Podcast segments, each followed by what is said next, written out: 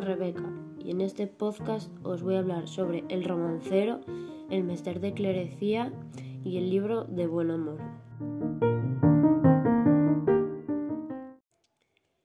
Para comenzar voy a hablar sobre el romancero. A lo largo del siglo XV hay un gran desarrollo del romance.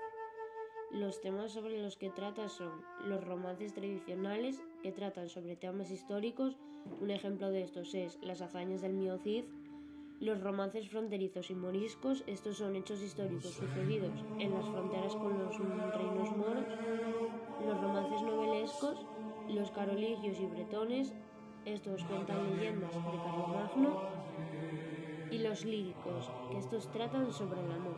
En el romancero hay una gran presencia del tema amoroso.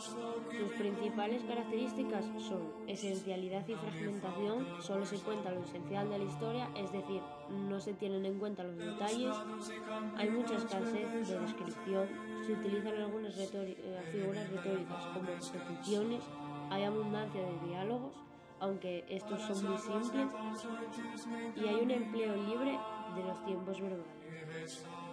Estructura métrica está formada por un número indefinido de versos formados por ocho sílabas. Y una de las maneras en las que ya ha llegado hasta nosotros después de todo ese tiempo ha sido de formarla.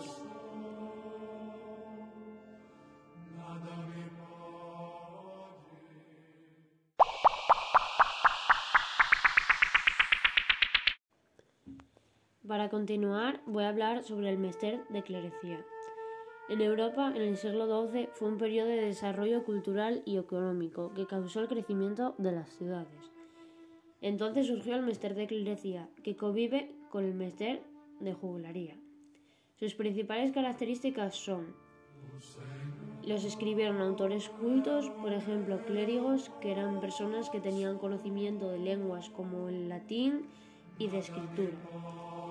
Los temas que buscan son aquellos ya tratados por la tradición. Las obras estaban hechas para que la población pudiera entenderlas ya que eran alfabetas y no sabían leer ni escribir. Utilizan la cuaderna vía. Esto es una estrofa de cuatro versos con 14 sílabas. Y tenían una finalidad didáctica, normalmente sobre la religión.